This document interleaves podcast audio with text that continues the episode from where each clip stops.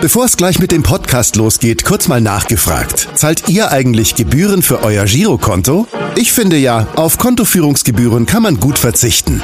Deshalb wird dieser Podcast auch von der Sparda Bank Hamburg präsentiert. Dort gibt's nämlich das kostenlose Gehaltskonto für 0 Euro. Mein Tipp? Jetzt mit nur wenigen Klicks online oder in der Filiale zur Sparda Bank Hamburg wechseln und Gebühren sparen. Und nun geht's los mit dem Podcast. Präsentiert von der Sparda Bank Hamburg. HSV. Wir müssen reden. Der Abendblatt Podcast rund um den Hamburger Sportverein. Moin und herzlich willkommen. Es ist die 139. Ausgabe unseres HSV Podcasts. Mein Name ist Kai Schiller und in der Zoom-Leitung begrüße ich zum einen meinen Kollegen Alex auf Sylt. Moin Alex, wie ist das Wetter? Ganz gut etwas bedeckt heute, aber ich will ja nicht klagen, wenn ich auf der Insel zum Arbeiten sein darf. Genau, und zum anderen begrüßen wir nicht auf Sylt, aber äh, in Düsseldorf einen wirklich ganz fantastischen Gast, über den wir uns sehr freuen, nämlich den Sportvorstand des kommenden Gegners Fortuna Düsseldorf. Herzlich willkommen und moin, Klaus Allofs. Hallo nach Hamburg und nach Sylt natürlich. Und nach Sylt, ja. Herzlich willkommen klar, aus ja. dem hohen Norden. Ich bin, ganz, ich bin, schon ganz neidisch. Also, ja, aber, naja. naja. also wir haben kurz zu erklären, wir haben beim, mit dem Abendblatt ein neues Online-Projekt äh, gestartet mit wechselnder Besetzung. Macht sehr viel Spaß. Ich habe ja eben schon gesagt, es gibt deutlich Schlimmeres, äh, als das machen zu dürfen. Aber nebenbei gefragt, ich weiß ja, Jürgen, oder Sie wissen das ja sicherlich auch, Jürgen Klopp hat äh, besitzt was auf der Insel, Karl-Heinz Rummenigge hat, glaube ich, auch ein Haus. Hier, äh, wie, wie sieht's mit Ihrer Begeisterung für Sylt aus? So nee, viel Zeit muss sein. Ja, so viel Zeit muss sein. Ich bin, äh, ich bin erst glaube ich, zweimal oder dreimal auf Sylt gewesen. Also äh, irgendwie ist das, sind wir nie zueinander gekommen, die Insel und ich. Äh, wir sind ja, ich bin ja als Bremer, äh, in Anführungszeichen, bin ich eher Richtung Norderney ausgerichtet gewesen. Und äh, andererseits, durch meine Frankreich-Zeit bin ich sehr, äh, ja, äh, zieht es mich sehr in die Sonne, um das mal so zu sagen. Und äh, die gibt es natürlich auf Sylt auch aber natürlich nicht so verlässlich wie in südlicheren Gefilden. Wir wollen heute auch nicht so ganz viel über Sylt, auch nicht über Norderney und auch nicht über Südfrankreich sprechen, aber natürlich über Hamburg, natürlich über Düsseldorf und an Bremen kommt man dann ehrlicherweise in einem Gespräch mit Ihnen auch nicht ganz vorbei. Ähm, trotzdem erstmal unsere Anfangsrubrik und die heißt ersten drei, drei. Genau, zum Anfang unseres Podcasts müssen alle unsere Gäste durch die gleichen drei Fragen durch und äh, auch Sie natürlich. Und deswegen, los geht's. Gibt es etwas, über das Sie heute mit uns auf keinen Fall sprechen wollen? Oh, ich, ich hätte jetzt gar nichts Spezielles, aber, aber alles, was, was sehr ins Persönliche und, und insbesondere ins Familiäre geht, da wo, ja, wo es so, so richtig ans, ans Eingemachte geht, da bin ich äh, sehr, sehr zurückhaltend, um das mal so zu sagen. Ja. Hm.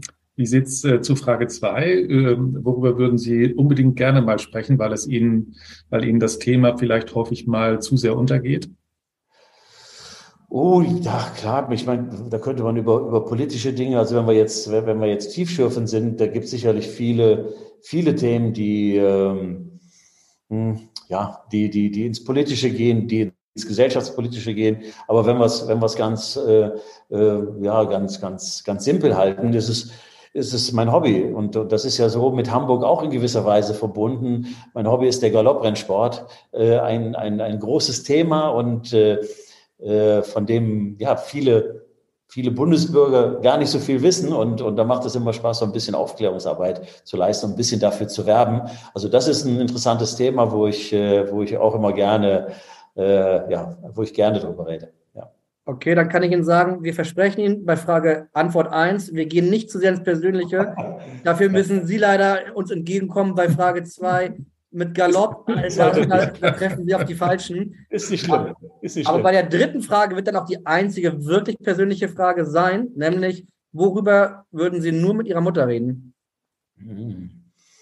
Leider, leider ist meine Mutter und meine, meine Eltern, mein Vater auch sehr früh gestorben. Von daher ist das sehr, sehr weit weg. Aber, aber es geht, grundsätzlich ist es so, dass, dass ich eben, äh, ja, insbesondere wenn man in der Öffentlichkeit steht, hat man, habe ich persönlich, habe auch so ein bisschen den Anspruch, nicht alles von mir preiszugeben. So und, und deswegen habe ich also, äh, wenn es dann in diese Richtung geht, äh, dann, dann, dann achte ich sehr darauf, dass es wirklich nur äh, ja, meine Frau, meine Kinder, äh, ganz, ganz enge Freunde sind, mit denen man sich in der Richtung austauscht. Also das, äh, äh, das, das wäre die Antwort zu Frage drei. Okay, ja, dann lassen Sie uns doch erstmal sportlich bleiben und äh, auf das Topspiel am Wochenende schon mal vorausschauen. Äh, Sonnabend 2030 Flutlicht, ein gut gefülltes Volksparkstadion. So, was, was geht Ihnen bei diesen Schlagworten durch den Kopf, Herr Allos? Hm, ja, das, äh, das sind eigentlich Fußballfeste, um das mal so zu sagen. Und ähm, ich war ja jetzt schon ähm, ja, zuletzt war es wieder mit Zuschauern in Hamburg. Ich habe ein Spiel auch unter Corona-Bedingungen erlebt und äh, ja, ich habe natürlich äh, ja die die Nordderbys habe ich habe ich äh, äh, überstanden, um, um es mal so zu sagen. Und, und das waren immer besondere Erlebnisse. Und, und das werden wir jetzt am Samstagabend, werden wir das auch in gewisser Weise wieder äh, miterleben. Hamburg für mich, äh, ja, ist immer wieder faszinierend, diese, schon diese ja, diese Begeisterung für den HSV, die, die dann aufkommt, äh, bei aller, glaube ich, bei aller äh, großen Erwartungshaltung und, und auch Kritik und vielleicht auch manchmal Enttäuschung. Aber dann kommt trotzdem der Punkt, wo, das habe ich beim letzten Spiel, habe ich das so für mich so erlebt, ja, wo man, wo man merkt, dass, dass, dass Hamburg, äh, äh ich weiß gar nicht, ob es dann auch nur Hamburg ist oder ob das der ganze gesamte Norden ist oder das Umfeld, ja eben ja richtig äh, ja für den HSV fiebert und und ja und das das werden wir am, am Samstag erleben und, und gleichzeitig sind es natürlich zwei Clubs, die die die eine Bundesliga Vergangenheit haben, äh, die eine große Tradition haben und die gefühlt eigentlich in der ersten Liga spielen müssen. So das sind das sind so die Zutaten, äh, die die für, für Samstag äh, eben äh, da eingebracht werden. Also wird ein großes Erlebnis. Und dazu eben noch die Anschlusszeit 2030, Samstag, da wo eigentlich nur, nur besondere Spiele stattfinden sollten. Da spielt der HSV gegen Fortuna Düsseldorf. Also es, es ist angerichtet, wenn man mal so sagen möchte. HSV gerade gewonnen, wir haben gewonnen, ja. Es ist wirklich angerichtet. Sie haben es gerade angesprochen. 3-1 äh, hat die Fortuna am Wochenende gegen Rostock gewonnen. Natürlich, ich weiß, die Tabelle ist zu diesem frühen Zeitpunkt der Saison nicht aussagekräftig. Trotzdem, es spielt jetzt am Wochenende der zweite gegen den fünften. Es ist wirklich ein Topspiel. Ähm, ich habe mal nachgelesen, sie haben am Saisonanfang äh, als Ziel äh, ausgegeben, dass man mittelfristig irgendwann mal gerne wieder mit der Fortuna in der Bundesliga spielen wollen würde. Meine Nachfrage ist mittelfristig vielleicht dann doch schon in dieser Saison, also in der kommenden Saison. Ich hätte nichts dagegen. Und, und, aber die Aussage ist ja, die hat, wir sehen es ja beim HSV. Äh, ich glaube, wenn man im ersten, im zweiten Jahr nach dem Abstieg gefragt hätte, hätte man auch, äh, natürlich konnte die Antwort nur sein, wir wollen im nächsten Jahr, wir wollen sofort wieder in die erste Liga aufsteigen. Und man hat äh, feststellen müssen, wie schwierig das ist. Und deswegen ist das also auch nicht, ist das kein Tiefstapeln, sondern ist, ist glaube ich, eine realistische Einschätzung auch unserer Möglichkeiten hier in Düsseldorf. Deswegen, aber dennoch wollen wir ambitioniert bleiben. Wir wollen, wir wollen wirklich so schnell wie möglich wieder zurück in die erste Liga. Wir wollen alles dafür tun, wir wollen unser Umfeld hier in Düsseldorf wieder neu motivieren, neu aktivieren. So und, und deswegen so schnell wie möglich. Aber wir wissen auch, dass da eben auch ein paar andere sehr gut gerüstet sind. Und dazu gehört leider auch der HSV, der in diesem Jahr, äh, glaube ich, sehr gute Chancen hat, äh, äh, den Sprung in die erste Liga wieder zu schaffen. Und, und äh, sie haben eine sehr gute Mannschaft beieinander. Also ähm, ja, es, es, wir, wir, wollen, wir wollen in die Bundesliga, das ist klar, aber, aber äh, ähm, auch da ist Düsseldorf vielleicht äh, in gewisser Weise auch mit dem HSV zu vergleichen. Wir müssen immer, wir müssen sehen, dass wir, dass wir diese, diese Erwartungshaltung, dass wir, dass wir diese, die richtig managen. Das hört sich jetzt vielleicht ein bisschen seltsam an, aber äh, wir haben eben auch leider nicht dieses, dieses, was dazwischen ist, dieses vernünftige Umgehen, eben auch manchmal mit Niederlagen und mit, äh, mit, auch mit Erfolgen, sondern es ist eben, entweder ist es diese totale Euphorie oder dann eben dieses totale, äh, ja, deprimiert sein, wenn es, äh, wenn die Erwartungen dann nicht erfüllt werden, so. Und das tut einer Mannschaft nicht gut, das tut auch einem Verein nicht gut und deswegen versuchen wir das, äh, ja, homöopathisch an unsere Fans weiterzugeben, an die Düsseldorfer, so dass wir das, dass wir das vernünftig eben argumentieren und, und, und sind, wie es so schön heißt, maximal ambitioniert. Wie, Herr Los, wie sind Sie denn finanziell aufgestellt? Also, und wie sind Sie gut durch die Corona-Krise bisher gekommen? Weil das ist ja auch immer, das bedingt ja eigentlich auch immer, welche Erwartungen darf man überhaupt haben ne, an einen Verein. Ja, wir gehören mit unserem Budget sicherlich nicht zu den Spitzenreitern in der zweiten Liga. Ob wir, wo wir uns da genau befinden, ob wir Vierter, Fünfter, Sechster sind, das, äh, das hängt auch immer ein bisschen davon ab, wie man, wie man die Zahlen sich zusammen addiert. Aber wir haben sicherlich nicht die, die Möglichkeiten, und, und das ist jetzt kein, kein, mit dem Finger auf irgendeinen Club zu zeigen. Ich glaube, dass der HSV ein größeres Budget hat und finanziell andere Möglichkeiten hat. Äh, die Fortuna hat hat schwierige Jahre hinter sich. Die Fortuna war in der vierten Liga das zu einer Zeit, wo, äh, ja, wo der Fußball gerade boomte, wo man eine Grundlage legen konnte, eben für, auch für ein finanzielles Polster und, und für, äh, für Infrastruktur und so weiter. Das, das konnte man in Düsseldorf, war man da leider in der vierten Liga und hat das versäumt. Von daher sind es, sind es schwierige Rahmenbedingungen, aber wir sind, ähm, äh, das kann man sagen, wir besitzen noch Eigenkapital, wir sind relativ gut ähm, durch die Corona-Krise gekommen, natürlich mit Verlusten, aber konnten eben auch unseren, äh, ähm, ja, unsere, unsere Ausgaben eben auch dementsprechend äh, zurückfahren, um, um, um das eben zu bewältigen. Also von daher, äh, wir können keine großen Schritte machen, aber wir sind äh, solide aufgestellt. Aber unsere Aufgabe wird es sein, ähm, so schnell wie möglich einfach auf der, auf der Einnahmenseite äh, eben große Fortschritte zu machen. So, das, das ist etwas Wichtiges, äh, was, was, äh, was wir als Hausaufgaben zu machen haben, neben dem sportlichen Erfolg, den wir natürlich auch kurzfristig haben wollen. Sie haben gesagt, dass je nachdem, wie man jetzt das alles zusammen addiert, Düsseldorf roundabout vielleicht Fünfter, Sechster, was die Budgets betrifft in der zweiten Liga. Keine Frage, der HSV dürfte Erster sein. Jetzt sind Schalke und Werder Ihr Ex-Club Werder nach oben gegangen. Ähm, Sie haben gesagt, der HSV ist einer der Favoriten. In Hamburg sagt man, der HSV ist der Favorit. Ich gehe davon aus, dass Sie das auch nicht so ganz anders sehen, oder? Ja, gesundes Selbstvertrauen äh, darf man ruhig haben. Also nein, das ist äh, der HSV. Aber wenn wir trotzdem, wenn wir uns die Mühe machen und mal äh, das Revue passieren lassen, fünf Jahre jetzt, ich glaube, der HSV war immer der Favorit. Im letzten Jahr war es ein bisschen anders. Stimmt eben mit, mit Werder Bremen und mit Schalke, glaube ich, war das auch sehr gut zu erklären, dass, dass da auch noch ein paar andere sind. Aber ja, das, das ist, ist so geblieben und äh, ja, das äh, nur, äh, ich muss dem HSV ja jetzt gar nicht zur Seite springen.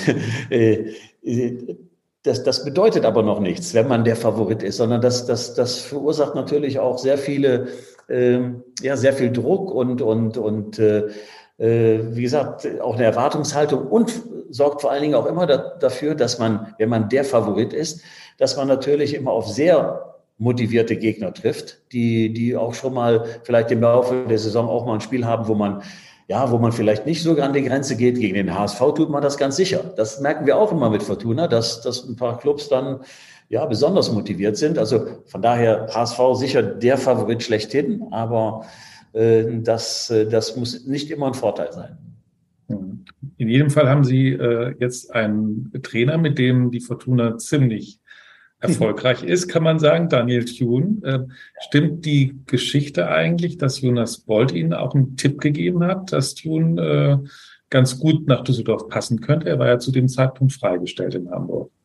Nein, die Geschichte stimmt nicht. Aber ich habe natürlich bei Jonas Boll dann zu irgendeinem Zeitpunkt dann auch angerufen und habe gefragt, ob er denn ja freigestellt werden würde, weil er zu dem Zeitpunkt noch äh, beim HSV unter Vertrag stand und das, das waren die letzten Monate.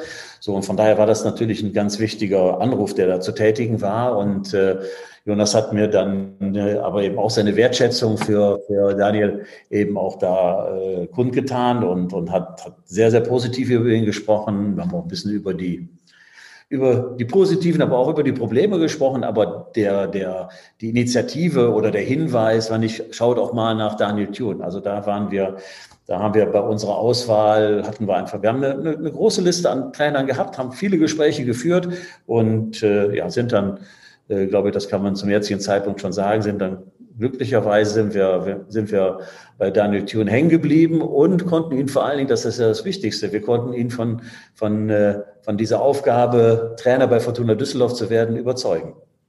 Ja, Daniel Thune war ehrlicherweise auch in Hamburg ein sehr geschätzter Trainer. Er hat ja gute Arbeit geleistet. Am Ende war es dann schwierig. Äh, am Ende ist es in Hamburg oft schwierig gewesen. Ähm, was mich trotzdem nochmal interessieren würde, Sie haben gesagt, äh, natürlich mussten Sie ja irgendwann bei Jonas Bold anrufen, um die Vertragskonstellation einmal kurz zu erörtern. Ist man dann doch einerseits so sehr Kollege, dass man ein ehrliches Gespräch darüber haben kann, wie schätzt du den ein, passt der vielleicht zu uns, da gab es die Probleme, sind die auch bei uns oder nicht? Oder ist das schwierig, weil Jonas Bold ja wahrscheinlich auch nicht einen Mitkonkurrenten stark machen will? Wie ist da das Zusammenspiel? Ja, das, also, also wir sind Konkurrenten und, und dass man da auch nicht immer alle Karten auf den, auf den Tisch legt, das, das ist, glaube ich, so. Äh, aber auf der anderen Seite, glaube ich, äh, wissen wir alle, dass wir, äh, man sagt, im Leben sieht man sich zweimal.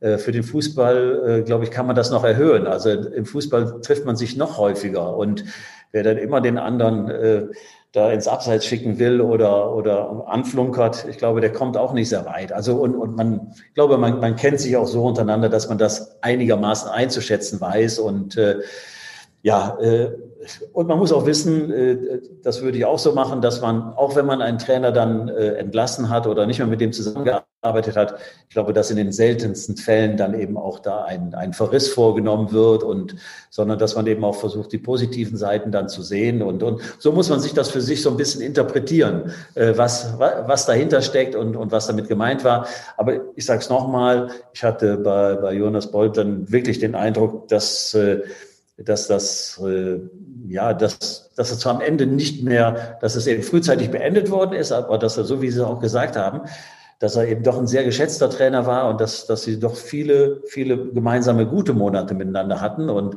dass man eben auch äh, ja, einen Schritt nach vorne gemacht hat und wo, wovon man, glaube ich, vielleicht auch jetzt, wo, wovon die Trainer, die eben nach ihm kamen, vielleicht auch profitiert haben. Hm. Jonas Bolt ist ja quasi ein Herzensdüsseldorfer. Ja. Ähm, und häufig in Düsseldorf sehen Sie sich, äh, schaut sich auch Spiele der Fortuna an. Sehen, sehen Sie sich eigentlich regelmäßig dann nee, oder häufiger mal das nicht? Nee, zwischendurch nicht, aber wenn es Spiele sind, also äh, ähm, ja, dann, dann sieht man sie schon. Aber ja, ich, ich weiß, dass er, dass er also äh, äh Wahl-Düsseldorfer ist, aber das mit, mit großer Begeisterung. Ja. Ja, ich glaube, zuletzt war er beim 4-0-Sieg äh, gegen Regensburg äh, im Stadion. Ja. Ähm, ich weiß nicht, erzählt man sich eigentlich als Kollege dann auch, du, bei mir ist es gerade ein bisschen unruhig und so. Ich, sie lesen Zeitungen, sie, sie, sie gucken Sky und so weiter. Sie dürften mitbekommen haben, dass es in der Führungsebene beim HSV im Moment sehr unruhig ist.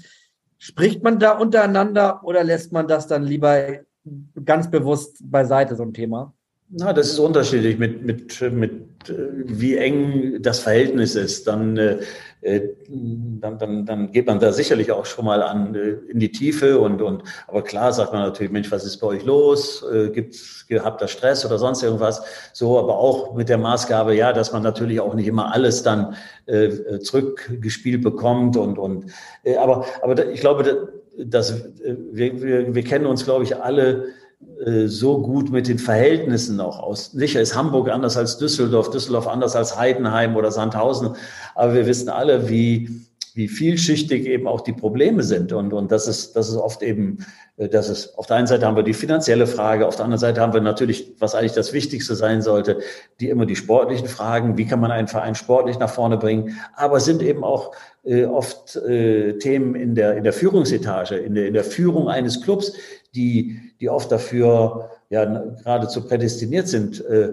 Erfolg eben zu beschleunigen oder eben auch zu verhindern. So, und, und das wissen wir alle, wie, wie schwierig das äh, an den unterschiedlichen Standorten ist. Also von daher, ja, ist das eigentlich äh, äh, fast schon Normalität, äh, ja, dass, dass mal der eine, mal der andere dann eben mal mehr oder weniger Probleme hat. Wie ist, das, wie ist das eigentlich? Sie sind ja jetzt wirklich auch schon einige Zeit in dem Geschäft. Ihr, äh, Ihr Vertrag, wenn ich das, äh, wenn wir das richtig wissen, läuft ja auch jetzt nach dieser Saison aus, genau wie bei Jonas Bolt. Sind Sie da ganz entspannt oder wie sehr, mal ganz allgemein gefragt, braucht man als, als Sportvorstand, als Manager eine Planungssicherheit in einem Profiklub? Ja, idealerweise, idealerweise äh, ja, hat man, hat man die Sicherheit, äh, ich sage jetzt mal zwei, drei, vier Jahre nach vorne zu schauen und, und zu sagen, so, äh, ich habe äh, das Konzept und, und äh, das würde ich gerne in den nächsten, in den nächsten Jahren dann umsetzen. Das, ja, das ist der Idealfall. Nur, mh, hm, äh, auch da darf man kein Träumer sein. Wir sind leider, oder Gott sei Dank, wie auch immer, wie man das sagen will, wir sind, wir sind auch sehr von Ergebnissen abhängig und, und, und, und Entwicklungen werden auch daran festgemacht. Also, dass äh, diese, diese Ruhe oder Gelassenheit eben Spiele zu verlieren und trotzdem im, im Hintergrund aber eine Entwicklung zu sehen, die einem die Hoffnung gibt, in zwei, drei Jahren das alles zu erreichen ja, das, das ist nicht so ausgeprägt. Und, und man muss eben auch sehen, wir, wir haben es gerade im letzten Jahr gehabt, wir haben Pläne, äh, wo die Fortuna hin soll und, und, und will. So, und wenn man dann aber äh, im Abschießkampf äh, steht und, und, und äh, Gefahr läuft, eben in die dritte Liga abzusteigen, dann ist alles Makulatur. Dann muss man, dann muss man erstmal Schadensbegrenzung be äh, betreiben und, und muss sehen, dass man die Liga erhält. Also diese, diese Sicherheit wünscht man sich und, und aber, aber man weiß auch, dass man, dass man kurzfristig auch Resultate liefern muss und, und, und äh, die Menschen überzeugen muss. So und, und äh, das ist äh, und, und das war eben Teil der Frage, äh, mein Vertrag läuft aus und, und, und wie sehr mich das äh, beunruhigt oder, oder auch nicht. Ähm, also da kann ich sagen, ich bin nun, bin jetzt auch ein bisschen älter und, und habe ein paar Jahre hinter mir und von daher äh, beunruhigt mich das nicht mehr. Und ähm, ich habe diese Aufgabe hier bei Fortuna sehr gerne, äh, aber nach langem Nachdenken habe ich sie übernommen. Ich bin Düsseldorfer, das ist, äh, das ist meine Heimatstadt und, und äh, ähm, ja, das ist dann auch eine besondere Aufgabe und, und man weiß aber auch, welche Erwartungen damit verbunden sind. Ich weiß aber auch, wie schwierig diese Aufgabe ist und von daher, ja, äh, war das dann ja, war, war, das so, so, so ein Mix zwischen Vernunft und, und äh, ja, Unvernunft oder Herzensangelegenheit. Und äh, ich bin aber auf der anderen Seite, ja, äh, ich, ich, hätte, ich hätte sehr, sehr gerne mit der Fortuna Erfolg. Das, das wäre wirklich äh, toll, wenn wir das hier gemeinsam hinbekommen würden. Aber was meine vertragliche Situation angeht, da bin ich äh, und das ist, das ist jetzt nicht nur so dahergesagt, bin ich äh, sehr entspannt. Aber Sie haben es bisher nicht bereut, das nochmal als Nachricht. Nein, ich habe, es, es hat, erstmal muss ich sehr viel mehr arbeiten, als ich mir das ursprünglich mal äh, vorgestellt habe nach meiner Zeit in, in, in Wolfsburg.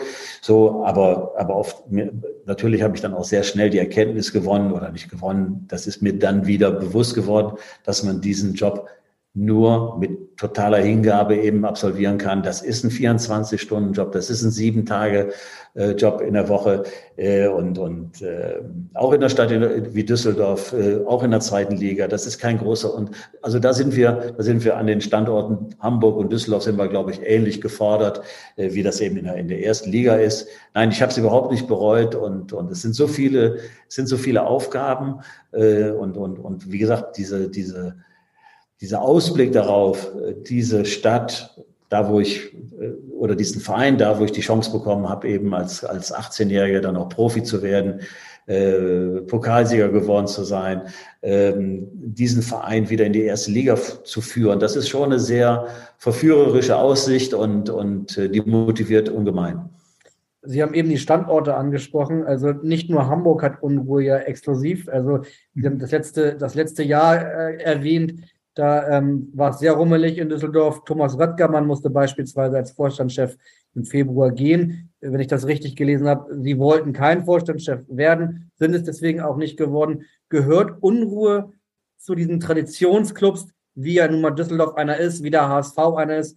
Gehört das irgendwie dazu? Muss man damit umgehen können? Ja, man, man, könnte, man könnte jetzt so leichtfertig sagen, das gehört dazu. Ja, ich will das, ich will das aber so nicht akzeptieren für Düsseldorf. Ich habe ich hab in relativ geordneten Verhältnissen in Bremen arbeiten können, geordneten Verhältnissen in Wolfsburg und weiß, wie wichtig das ist. Und ich weiß auch, wie wichtig Kontinuität ist. Und äh, äh natürlich haben wir hier eine, eine etwas unruhigere Medienlandschaft. Äh, das kann sein. Äh, jetzt kann man das Rheinland eben auch noch als prädestiniert dafür ansehen, dass es, dass es ein bisschen, äh, ja, dass die Ausschläge ein bisschen größer werden. Aber ich will das eigentlich so nicht akzeptieren, dass das, dass das so, dass das so einfach sein muss. Ich glaube, es liegt, es liegt auch ganz stark eben an der Führung eines Clubs. Ich glaube, dass man dort, dass, dass man, ja, wie soll ich es äh, formulieren? Ich glaube, dass man, dass man eine klare Vorstellung haben muss und diese klare Vorstellung auch vertreten muss. muss. Man muss dazu ein, auch den passenden Aufsichtsrat haben. So, und, und wenn viele Dinge dann zusammenkommen, dann kann man auch, auch wenn es sportlich mal ein bisschen unruhiger ist, dann muss das nicht immer ja, zu totalem Chaos führen und, und, und zur Unruhe führen. So, und, und, und das, das ist unter anderem natürlich eine, ja, eine Aufgabe, die ich, die ich hier für, für Fortuna Düsseldorf sehe. Aus, aus einem sehr unruhigen Umfeld, was natürlich, ich habe es eben gesagt, mal vierte Liga gespielt, dann aufgestiegen, dann wieder abgestiegen. So aus einem unruhigen Umfeld einfach ein, ein verlässlicheres Umfeld zu machen, was einfach dann bessere Voraussetzungen bietet für, ja, auch für die Spieler, um, um Spieler anzulocken. So, aber glaube ich auch eine, eine, eine große, größere ja, äh, eine größere Akzeptanz auch bei unseren Fans dann am Ende bringen wird. Und, und äh, also wir wollen nicht langweilig werden, aber wir wollen auch nicht zum, wir wollen auch nicht als, als Chaos-Club oder, oder, oder, oder ja, dass, dass, dass eigentlich äh, dieses Scheitern immer, immer äh, schon äh, ja, vorprogrammiert ist. Also das, das will ich so nicht akzeptieren und, und ich denke auch, dass wir da auf einem recht guten Weg sind zu, ähm, Sie haben es gerade angesprochen, ähm, zu Ihrer Zeit in Bremen war es ja selten unruhig, sagen wenn in meiner Erinnerung auch, dass Sie haben gesagt, sei eher alles eher geregelt. Ähm, und dazu passt ja äh, perfekt eigentlich unsere erste Gästefrage, Kai, und die kommt von natürlich keinem geringeren als Jonas Beuth. Hallo Klaus, hier spricht dein Kollege aus Hamburg. Du hast ja nicht nur als Spieler einiges erreicht und erlebt, sondern auch als Vorstand und Geschäftsführer. Von daher würde mich mal interessieren, auf welche Station du am liebsten zurückblickst und warum. Viel Spaß beim Podcast. Wir sehen uns am Wochenende. ja, wir sehen uns am Wochenende. Ja, das ist eine gute Frage. Äh, ja, und, und, und die ich gar nicht, die ich gar nicht mit einem Satz beantworten kann, weil äh, ich habe es ja eben schon gesagt, Düsseldorf, diese, die, da, da, muss ich natürlich mit, mit viel viel Begeisterung auch zurückblicken eben hier äh, in, de, in der Stadt früher als kleines Kind, äh, nicht als kleines, als kleiner Junge eben zum Training der Fortuna bin ich gewandert und habe mir Autogramme geholt und dann träumt man natürlich davon, für diese Mannschaft mal zu spielen, so dass man das erreicht. Das ist natürlich was Außergewöhnliches. Äh, dann Stationen beim, beim, im Grunde beim, beim Konkurrenten, beim FC, war, das war auch eine interessante Zeit. Und dann schaue ich sehr, sehr gerne und, und, wirklich äh, für mich, für mich, aber auch für unsere Familie eine, eine, eine, wirklich auch eine Weichenstellung war die Zeit in Frankreich äh, mit ähm, zwei Jahren in Marseille, mit einem Jahr in Bordeaux, wo ich, wo, wo wir insgesamt als Menschen, glaube ich, sehr gereift sind und, und sehr viel gelernt haben. Ja, und, und das war einfach eine tolle Zeit. Und, und ja, Bremen dann als Spieler auch nochmal mega erfolgreich zum Abschluss der Karriere. Aber dann, und darauf bin ich, bin ich wirklich sehr stolz. Das eine ist wahrscheinlich sehr vom Talent auch gesteuert, wenn man eben sportlich erfolgreich ist, aber dann eben in einem, in einem, in einem anderen Aufgabenfeld dann, dann eben auch erfolgreich zu sein und das auch mit einem Club, der ja, der zwar auch äh, schon eine, eine gute sportliche Vergangenheit hatte, aber das nochmal zu wiederholen, eben mit Werder, mit, mit, mit Pokalsiegen, mit, äh, mit äh, Meisterschaft, mit, mit sechs Champions League-Teilnahmen und, und, und, mit, mit tollen Spielern, äh, die man in der Zeit äh, mit denen man zusammenarbeiten konnten, die, die hinterher Weltkarriere gemacht haben.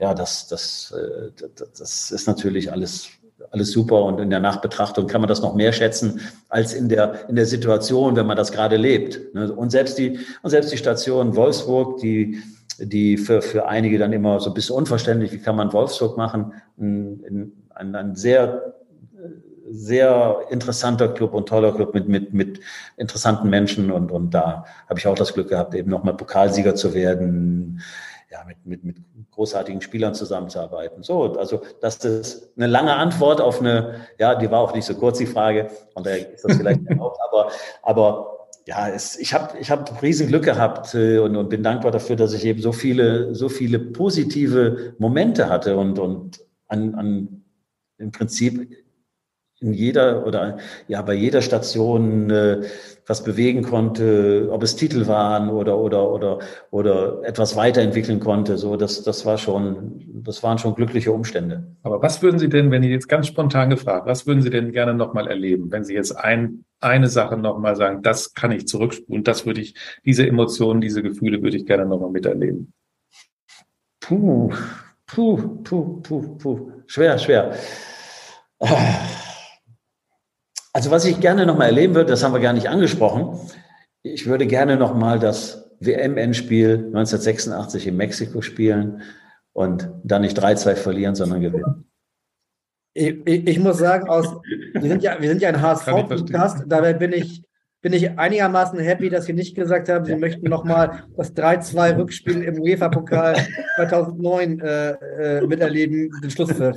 Nein, das wäre gemein. Das hören wird wehtun. Das wäre gemein gewesen. Ich weiß nicht, ob wir auf diese, auf diese vier Spiele zu sprechen kommen, aber ähm, sonst würde ich es jetzt gerade mal kurz erwähnen. Natürlich, natürlich war das, äh, ja, war das für, äh, für, für Werder für die Stadt Bremen, für, für alle Fans war das natürlich, ja, glaube ich, kaum zu überbieten, wenn man, wenn man in der kurzen Zeit viermal gegeneinander gegen den HSV spielt und es auf der einen Seite um, um den Pokal geht, um den Einzug ins, ins Pokalendspiel, auf der anderen Seite ins, äh, äh, um den Einzug ins Finale des UEFA Cups und es ging noch um die Champions League. So, das, das war natürlich was Außergewöhnliches. Als das klar war, dass, dass das in dieser, in dieser Bündelung auf uns zukommt, sage ich ganz ehrlich, uh, hatte ich äh, so ein bisschen flaues Gefühl, weil der HSV zu dem Zeitpunkt natürlich auch eine richtig gute Mannschaft hatte. Und äh, so ganz kurz ist mir durch den Kopf gegangen, was ist denn, wenn wir alles verlieren? Ne? So, das ist äh, so und ja, und wenn wir vielleicht ein Endspiel erreichen, ne? so und, und vielleicht für die Champions League, äh, äh League ähm, äh, qualifizieren, dann wäre es ja auch schon toll, dass es am Ende dann alles war. Das war natürlich toll und, und äh, ja. Äh, es, Sie dürfen es, jetzt einmal ich weiß, dass es Sie, Sie dürfen einmal ja. ganz kurz gemein sein. Vielleicht erzählen Sie uns einmal, nehmen Sie uns einmal mit, nach diesem, was ich eben schon angesprochen habe, nach diesem 3-2-Sieg, die Papierkohle und so, alles bekannt. Aber wie war die Rückfahrt? Wie haben Sie diesen wirklich historischen Moment in Bremen oder im Auto oder wo auch immer gefeiert? Ja, ich, ich weiß gar nicht, ob wir das, ja gut, das, das ist bei der Rückfahrt, ne, das ist dann natürlich, äh, äh, ich weiß, dass, dass bei der, bei der Fahrt mit dem Bus nach, äh, Bus nach Bremen, dass wir, äh, ja, dass wir, ja, das war, war eigentlich ein Hubkonzert. Ne? Das war Autobahn, Autobahn äh, war, äh, es, es war eigentlich so dieses, dieser Auto, Autokorso, äh, den man sonst von, von Rathaus zu, zum Stadion macht. Das war eigentlich von Hamburg nach Bremen. Ne? Und, und äh, ja, klar, das ist, und, und, und, äh, aber entscheidend eigentlich noch so die Tage danach und, und, und, und das war ja nicht das letzte Spiel, was wir dann in dieser Serie gemacht haben. Es ging ja dann recht schnell auch wieder weiter. Aber es war natürlich, wenn man, wenn, wenn die Spieler nicht vorher schon die Helden ähm, in der Stadt waren, dann waren sie es natürlich ab diesem Moment äh, und, und, und, und der Trainer, der Trainer natürlich auch. Und ich habe auch ein bisschen davon abbekommen. Also das hat, das, das hat uns schon alle, das hat den Bremern ja, weiß ich, wie, wie, wie man es formulieren will, ob da, ob, ob, ob man immer in welcher äh, Weise man nach Hamburg schaut, aber äh, trotzdem ist es ja immer ein Messen miteinander. So, und das hat schon eine Menge Selbstbewusstsein gegeben und, und, und das hat man in der Stadt auch gemerkt. Beim HSV lief es ein bisschen in die andere Richtung keine, dann danach. Ja, es war irgendwie war das äh, Ende eigentlich einer, einer sehr, ziemlich erfolgreichen Ära, Streit mit Bayersdorfer, Hoffmann. Das ist alles schon ziemlich oft äh, äh, erzählt worden, natürlich, aber es war ja auch so. Ähm, haben Sie darf, auch, ich ganz, ja. darf ich ganz kurz einhaken, aber das zeigt eben auch, wie, wie eng das beieinander ist. Mit Didi Beiersdorfer, jemand, mit dem ich zusammengespielt habe, der auch eine Bremer Vergangenheit hatte und der trotzdem da unser Konkurrent war. Und so sehr man sich, so sehr man sich über einen Erfolg oder, oder dann auch freut, trotzdem spielt er auch mit rein, Mensch, unser ehemaliger Mitspieler, und in dem Falle kann ich sagen, Didi Beiersdorfer ist ein Freund von mir, ihn in so eine Situation gebracht zu haben, das ist auch nicht schön. Ne? Also das hat immer so ein bisschen, ja, es ist immer nicht nur die, die, die pure Freude. Sehr, sehr verständlich. Ähm, äh, Alex hat es eben schon angesprochen, beim HSV war das ein bisschen das Ende einer Ära, dadurch, dass danach es zu diesem Streit gekommen ist.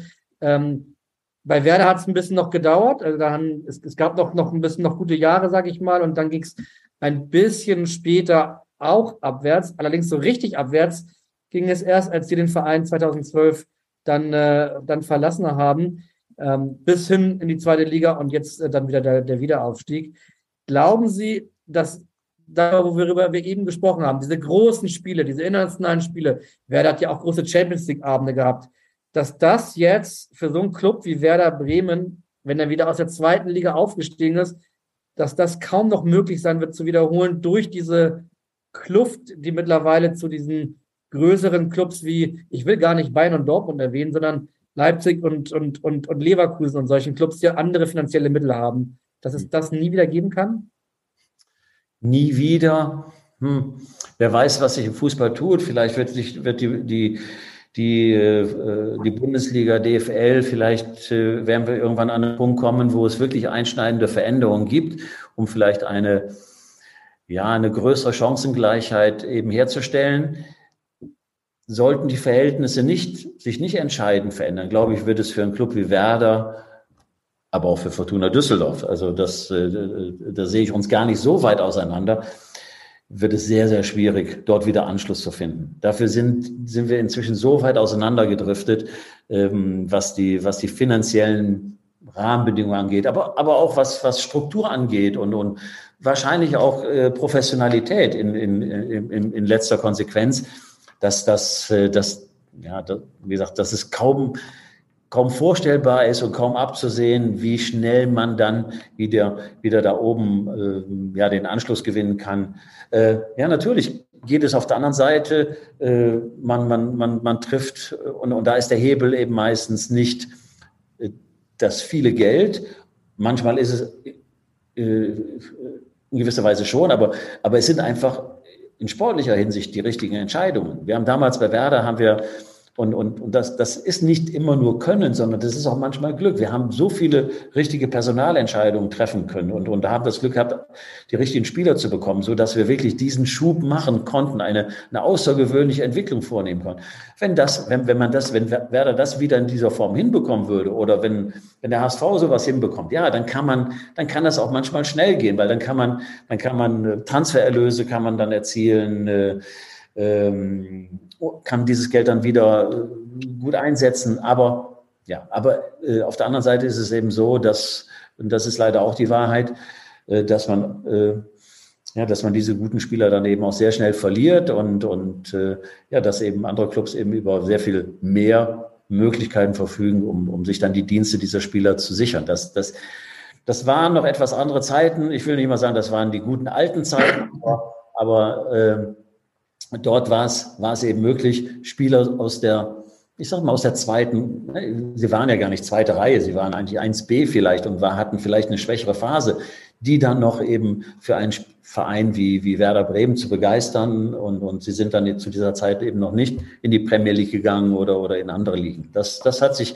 das hat sich ganz entscheidend verändert. Man, man könnte ja jetzt noch das Beispiel Union Berlin anführen, wie es möglich ist, innerhalb von einer verhältnismäßig kurzen Zeit nach oben zu kommen. Aber das ist ja ehrlicherweise eher die Ausnahme, weil Vereine, die dann sehr schnell nach oben kommen, dann sich, wie Sie es ja schon angesprochen haben, sich dann nach oben zu halten, durch nach Verkäufen wieder die richtigen Transferentscheidungen zu treffen, ist ja wirklich sehr, sehr schwer. Freiburg, Freiburg ist auch ein sehr gutes Beispiel. Also, dass man, dass man aus einer, aus einer aus einer Ausgangsposition, die erstmal fast aussichtslos erscheint, in Richtung in Richtung äh, ja, äh, Spitzengruppe der, der, äh, der Bundesliga äh, äh, spricht, äh, dass man das durchaus schaffen kann. Aber das auch, äh, trotzdem ist, ist auch bei diesen Clubs ist das letzte Wort noch nicht gesprochen. Werder Bremen war auch dort oben. Wir konnten uns über einige Jahre halten, aber es geht ja auch darum, das eben nachhaltig hinzubekommen und, und eben sich dort auch zu etablieren. So, und das ist natürlich für, für diese Clubs ähm, jetzt auch die große Herausforderung. Das ist äh,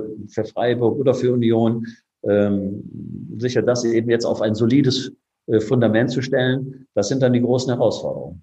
Sie haben es gerade gesagt, manchmal gehört auch ein bisschen Glück dazu bei einer Personalentscheidung, vielleicht auch bei einer Schiedsrichterentscheidung. Und Ihr aktueller Trainer, Sie lachen schon, hat zu einer Schiedsrichterentscheidung nochmal eine ganz konkrete, eine ganz konkrete Nachfrage aus der Bremer Zeit. Ja, liebes Abendblatt-Team, viele Grüße aus Düsseldorf, insbesondere viele Grüße natürlich an Klaus.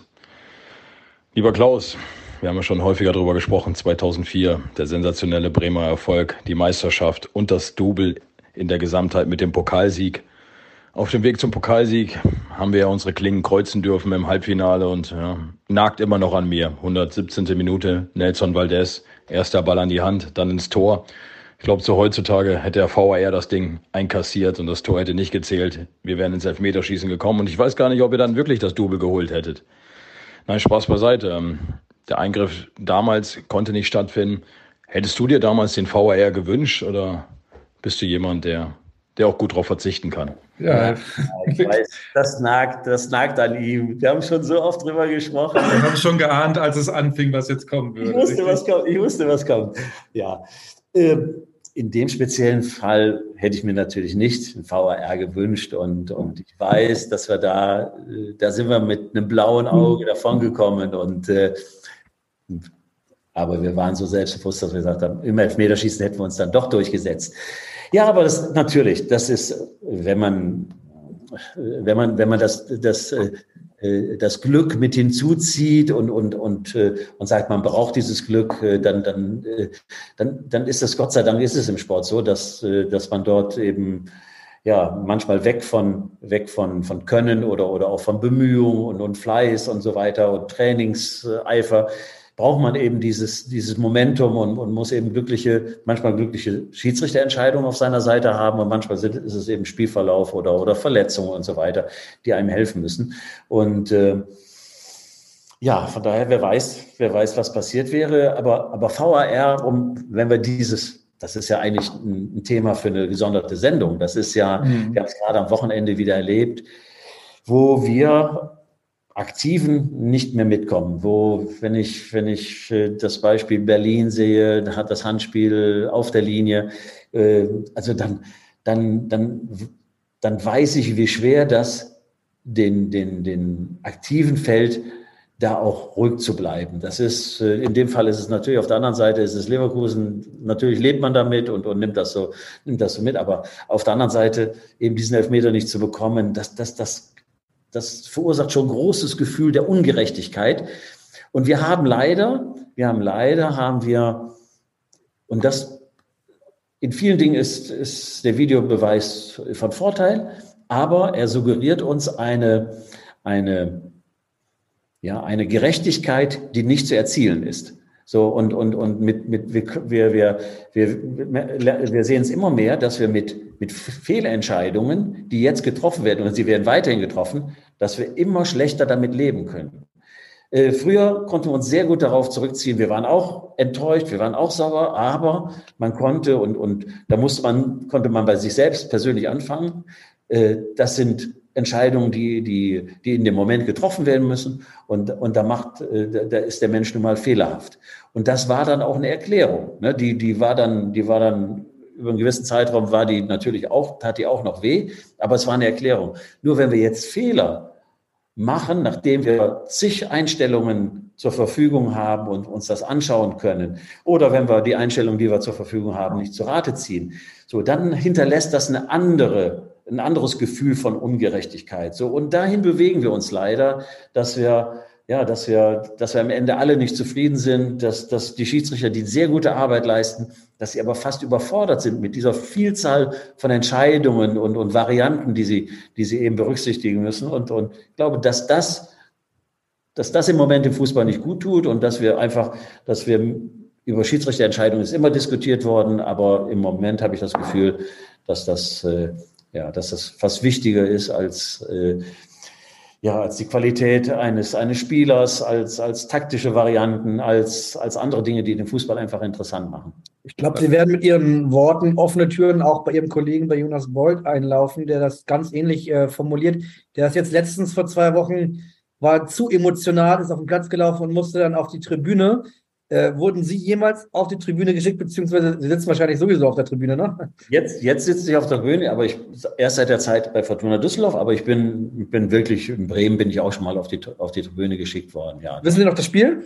Hm, ich weiß es nicht mehr genau, aber, aber äh, ich bin, bin hochgeschickt worden und, und das war oft emotional. Das war auch im, äh, das, das ist auch oft an der Grenze. Das ist auch so und, und, und dennoch, das müssen wir auch wissen, aber wir sind nun, wir sind nun unter ständiger Beobachtung und wir sollten auch Vorbild sein. Das, das dürfen wir nie vergessen.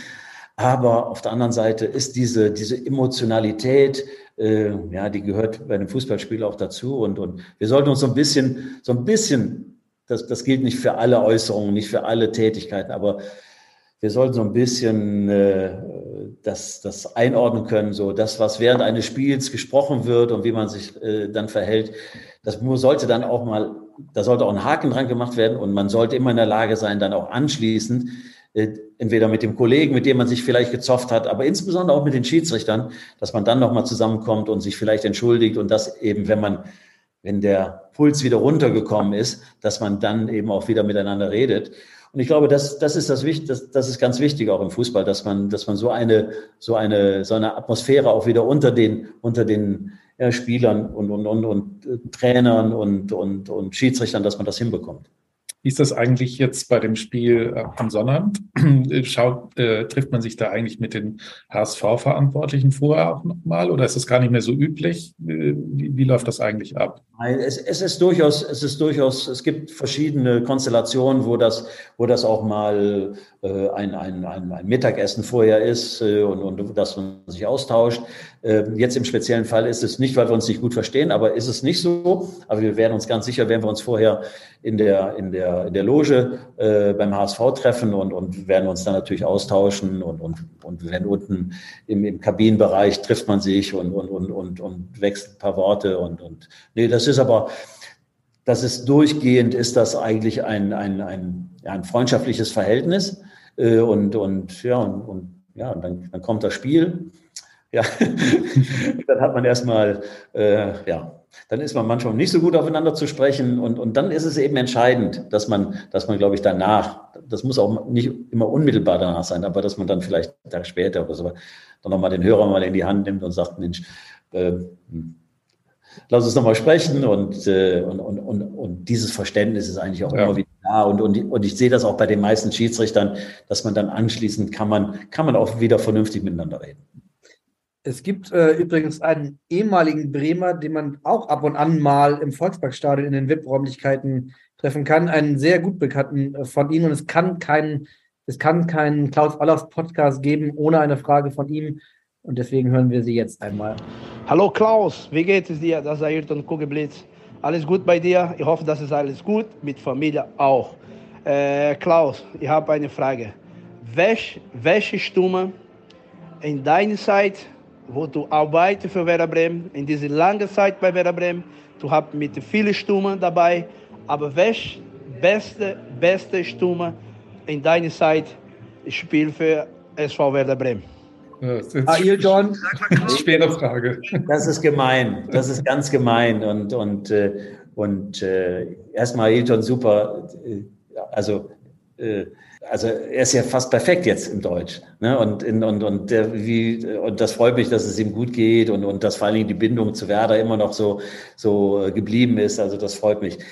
Äh, ich habe das Gefühl, er möchte eine ganz bestimmte Antwort hören eigentlich. ja, ja, ich, ich weiß nicht, ich weiß nicht, aber, aber, aber darauf hinaus will. Äh, weil, weil ähm, Aiton ist ein, ein toller, toller Mensch und toller Junge und, und hat nur einen Nachteil, dass er einmal hat er, hat er eine falsche Entscheidung getroffen, ist äh, damals äh, zum, zu Schalke gewechselt. So, und daraus haben sich viele andere Dinge entwickelt, aber das, das ist auch alles, alles in Ordnung.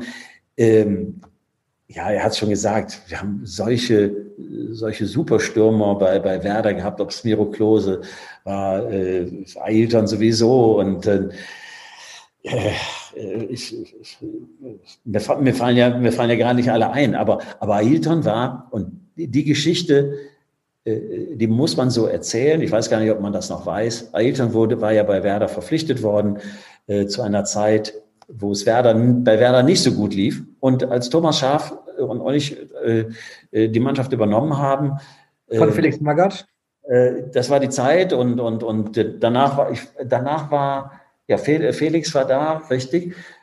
Vorher, ich glaube, ich glaube, ähm, Wolfgang Sittke hatte sogar Ailton noch verpflichtet, das war noch davor, das war der Vorgänger. So, und er war auf der Tribüne. Er war auf der Tribüne, er hat nicht gespielt. So, und, und natürlich war das auch schwierig. Er, er musste sich, er musste sich erst äh, dann gewöhnen. Ähm, Claudio Pizarro äh, ne, ist in dem Zusammenhang natürlich auch zu erwähnen. So, und dann die Entwicklung, die er dann gemacht hat, die war sensationell. Und, und, und, und, und äh, ich habe selten jemanden gesehen, der der hinterher, also das auch verstanden hat, so mit der Abseitslinie zu spielen, der, der, der so antrittsschnell war und der wirklich so ein, so ein, ein, ein super Schuss mit links hatte und, und, und äh, sehr gute Elfmeterschütze, egal welche brenzlige Situation war, er hat das, hat das eiskalt gemacht. Äh, äh, ja, Ailton gehört dazu. Ja, aber Claudio, und das wird mir, Ailton wird mir das verzeihen, aber Claudio und Miro Klose eben in einem Atemzug zu nennen, das muss ich schon tun. Ich glaube, ja. er wird Ihnen nur verzeihen, wenn Sie seine nächste Frage äh, mit einem Ja beantworten. Wir hören nochmal rein. Und sag mal Klause Alof, und wer braucht eine Stimme, ich bin dabei für Fortuna Düsseldorf. ja, ja, Ailton in alter Form, natürlich. Das, was ich gerade gesagt habe. Also, das, äh, ja, äh, ein, ja, der, ja, der entscheidend war für, für viele Werder-Erfolge und, und so tolle Tore geschossen hat. Ja, was. Aber aber wir werden alle älter, von daher glaube ich, müssen wir uns jetzt mit den Zuschauern müssen wir uns begnügen. Wie ist das eigentlich? Haben Sie noch oder besteht denn noch Kontakt? Auch Sie haben ein paar Namen schon genannt, auch Diego, Jean Micou, Özil. Gibt ja wirklich eine ganze Palette an, an, an, an ja. tollen Spielern. Das sind wahrscheinlich zu viele, ne? um da irgendwie noch. Es sind, zu viel, es sind wirklich fast zu viele, um sie immer wieder dann, dann vollständig aufzählen zu können. Also das, das habe ich ja eben auch gesagt. Also dieses, dieses wirklich in der Zeit mit, mit Spielern zusammenarbeiten zu dürfen und zu können und, und, und den vielleicht so ein bisschen mit auf den Weg gegeben zu haben. Erstmal für Werder, aber dann eben auch für ihre Zeit danach. Das ist, das ist, eine, das ist eine große Genugtuung und, und äh, ja, das ist. Äh, gibt es noch Kontakt zu einigen Spielern? War auch noch dann bei Werder Bremen Züchter. Ja, es, es, es gibt immer mal, es gibt jetzt nicht diese, diese, diese, diese festen Rituale. Dafür sind alle auch noch zu sehr im Fußballgeschäft äh, verwurzelt, äh, aber man, es gibt natürlich zig Gelegenheiten. Dann ist man, entweder trifft man sich bei einem Spiel, äh, man trifft sich irgendwo bei einer, bei einer anderen Veranstaltung, man trifft sich beim Fernsehen. ich freue mich riesig jetzt aufs, aufs wir haben, wir haben jede Menge Feiern schon bei Werder Bremen gehabt, wo wir, wo wir Jubiläen unserer, unserer Erfolge eben dann gefeiert haben. Und jetzt haben wir in, in zwei Wochen, in drei Wochen ist es drei Wochen ist, äh, ist es äh, das Abschiedsspiel von Claudio Pizarro in Bremen und, und ja, da werden wir natürlich, äh, da werden wir natürlich eine Menge von diesen, von diesen Spielern, die wir, die wir jetzt erwähnt haben, werden wir dort sehen und, und ich freue mich riesig drauf, eben äh, da ja, wieder ein bisschen über die Vergangenheit äh, zu reden. Das macht dann auch mal Spaß. Äh, dann, dann, darf man, dann darf man auch mal über gute alte Zeiten reden. Sie haben ja eben auch Dietmar Beiersdorfer einen Freund genannt. Ähm, wie, wie viele echte Freundschaften, würden Sie sagen, haben Sie aus dem, aus dem Profibereich bis heute, wo Sie wirklich sagen, das ist nicht nur ein Bekannter, nicht nur ein Freund, wie man das ja oft so sagt, sondern das ist wirklich ein Herzensmensch von Ihnen? Das ist, das ist Definition, Freund. Ne? Das, ist, das ist sehr, sehr schwierig. Also ich bin da auch sehr, sehr äh, zurückhaltend mit, mit der Bezeichnung und, und, und, und würde, würde also jetzt diese ganz, ganz engen Freunde, die würde ich auch gar nicht im Fußball festmachen und, und gar nicht, gar nicht, weil, ja, äh, manchmal ist es Mangel an Gelegenheit, ne, dass man, weil für eine Freundschaft muss man eben auch, muss man eben auch viele Situationen dann miteinander durchleben und meistens auch im privaten Bereich. Aber, aber ich, äh, wenn ich, wenn ich über, über Freundschaften im Fußball rede, dann, dann sind es einfach, äh, dann, dann sind es eine ganze Menge, äh, wo man einfach äh, im Laufe der Zeit eben festgestellt hat, wie sie, wie sie ticken, wie sie funktionieren, äh, wie, welche, welche Verlässlichkeit da ist, welche Ehrlichkeit da ist, so und, und, und. Da gibt es eine ganze Menge und da habe ich sehr viele, sehr viele gute Erfahrungen gemacht, äh, so und, und, und die natürlich noch nachwirken, aber, aber äh, um auch einen Namen zu nennen, äh, zum Beispiel Thomas Schaf, mit dem ich so als Spieler so eng zusammen war und, und dann hinterher im, im, im, im, äh, als Doppelspitze bei Werder so eng zusammengearbeitet habe. Auch wenn wir jetzt im Moment nicht den, den allerengsten Kontakt haben, so würde ich ihn trotzdem als, als sehr guten Freund bezeichnen, weil wir so viele Dinge miteinander äh, äh durchlebt haben, wo wir, wo wir uns aufeinander verlassen konnten. Ich glaube, das sind so die Kriterien äh, für jemanden, den man Freund nennt. Hm. Eine, eine konkrete Nachfrage dazu hätte ein früherer HSV-Trainer, den Sie mal entlassen haben und äh, äh, das später als einen Ihrer größten Fehler bezeichnet haben. Wir hören mal rein. Ja, lieber Klaus, auch dich hat jetzt erwischt, beim Podcast vom Hamburger Abendblatt dabei zu sein. Kann man mal machen. Nee, die sind nicht so schlecht, mal im Ernst. Da kann man schon mal hingehen, stellen ganz gute Fragen. Und ich weiß ja, dass du ein wichtiges Spiel hast am Wochenende mit deiner Fortuna in Hamburg. Dafür wünsche ich viel Glück. Ja, wir sehen uns ja dann auch recht bald, wenn wir gegen euch spielen. Der Herr Schiller hat mich gebeten, dir eine Frage zu stellen und ich weiß gar nicht, ob es eine Frage ist. Ich glaube, von dir habe ich damals gelernt in Wolfsburg, was es heißt, dass es im Profifußball keine Freunde gibt. Und das ist vielleicht mal ganz interessant, wie du das meinst. Äh, du hast mir immer gesagt, Freunde gibt es nicht. Die wollen alle nur das eine, unsere Punkte. Und dagegen müssen wir uns wehren. Vielleicht kannst du das da den Hörern des Podcasts einmal erklären, wie du das gemeint hast. Ich wünsche einen interessanten, schönen Abend und ja, wir sehen uns ja bald. Bis dann. Ja, das war Dieter Hecking, heute Sportvorstand und Ihr Kollege sozusagen im ersten FC Nürnberg.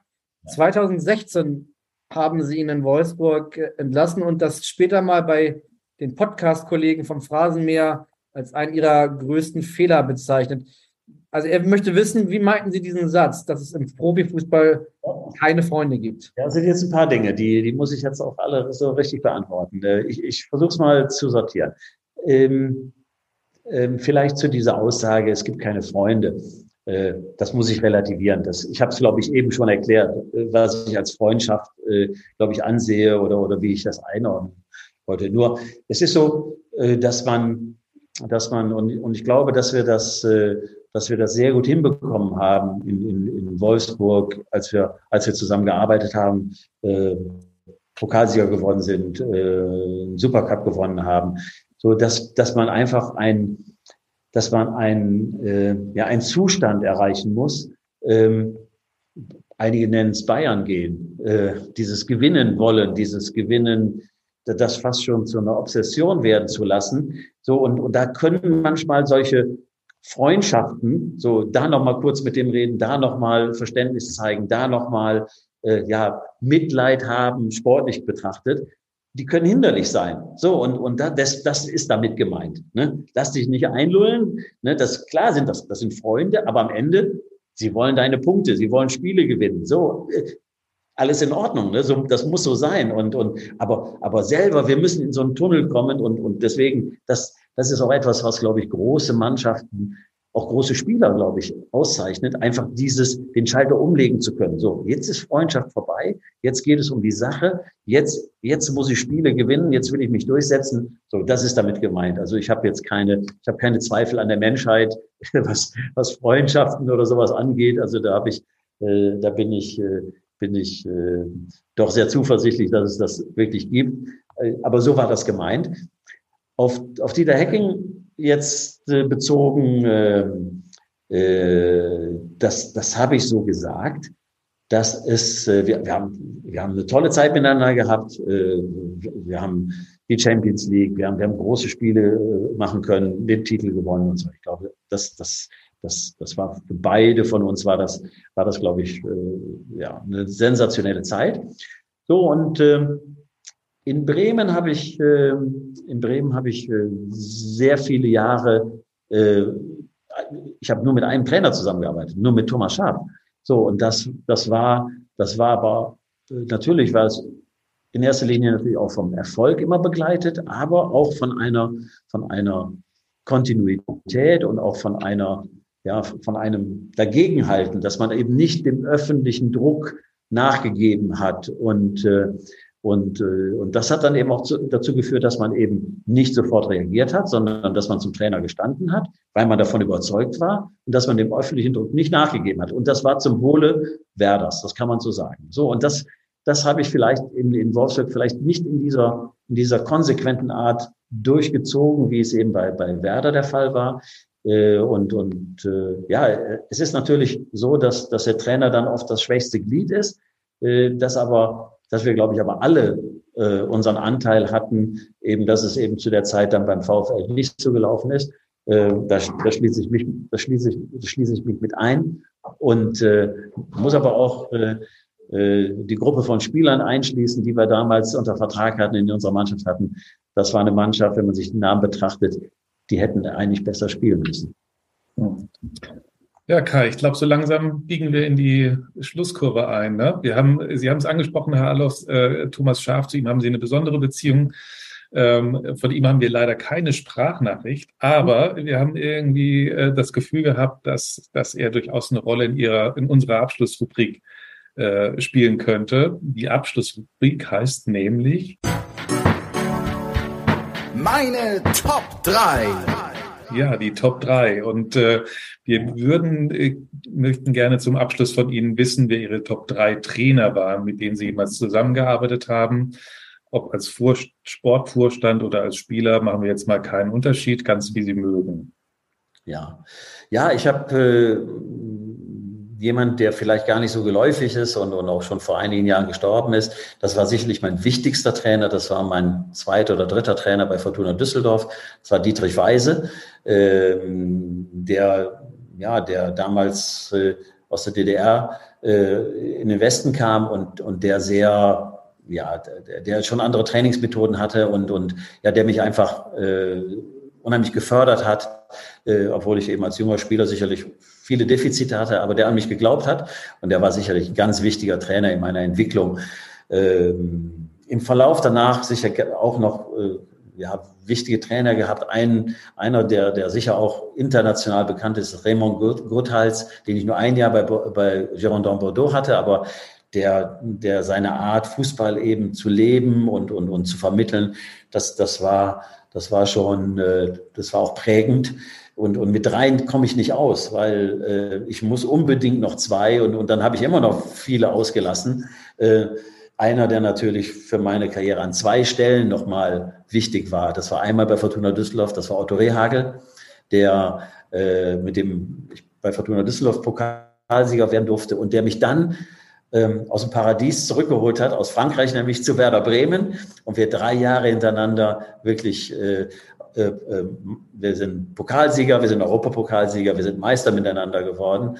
Und äh, das war natürlich eine unheimlich prägende Zeit und auch nochmal eine prägende Zeit für, für meine Arbeit danach, weil Otto Rehagel einfach mit seiner Riesenerfahrung, mit der Art und Weise, Menschen zu führen, Menschen zu begeistern, zu motivieren, einfach nur ein Vorbild sein kann. Und, und äh, ich erwische mich immer wieder dabei, eben ähm, entweder Ideen oder, oder Leitsätze von Otto oder sogar Zitate von Otto zu verwenden, aber eben auch mit dem Hinweis, dass es von Otto ist. Also ich eigne die nicht, schreibe die nicht auf meine Kappe.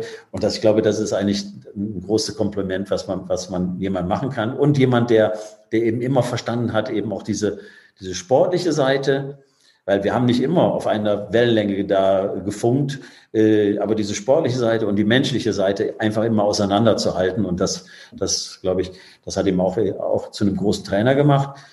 So, und, und ich muss trotzdem aktuell, muss ich, ich muss trotzdem noch einmal aktuell, Thomas Schaaf haben wir, glaube ich, gerade, äh, kann ich auch noch ganz viel sagen, weil, weil das natürlich, das sind 13 Jahre, wir haben, wir haben drei Jahre zusammen äh, gespielt, äh, da waren wir gar nicht die dicksten Freunde und, und trotzdem hat das vom ersten Tag an eben in der anderen Konstellation zueinander gepasst. So viel Vertrauen, so viel ergänzend und, und, und, und, und neugierig aufeinander zu sein, was der eine zu sagen hat und, und, und so viel miteinander zu entwickeln zu können. Das war einfach äh, sensationell und, und äh, ja, war einfach eine, eine, eine große Zeit, die, äh, die wir da miteinander verleben konnten. Ja, und, und dann muss ich trotzdem nochmal auf Daniel Thune kommen, im, im, um das abzurunden, weil, weil das, ist, das ist die Aktualität und, und das, was ich jetzt jeden Tag lebe und, und jemand, der, ja, der sehr viele, sehr viele Züge von den Trainern, die ich gerade genannt habe, eben in sich trägt und der, der auf der einen Seite diese Riesenbegeisterung für den Fußball auslebt. Wir reden immer von der Energie, die er, die er, die er versprüht und, und die uns so gut tut aber auf der anderen Seite auch jemand ist, der, der, der nachdenklich sein kann und der die Dinge eben auch nicht nur oberflächlich betrachtet. Also sehr interessant und, und, und ja, mit ihm einfach jeden Tag zusammenzuarbeiten.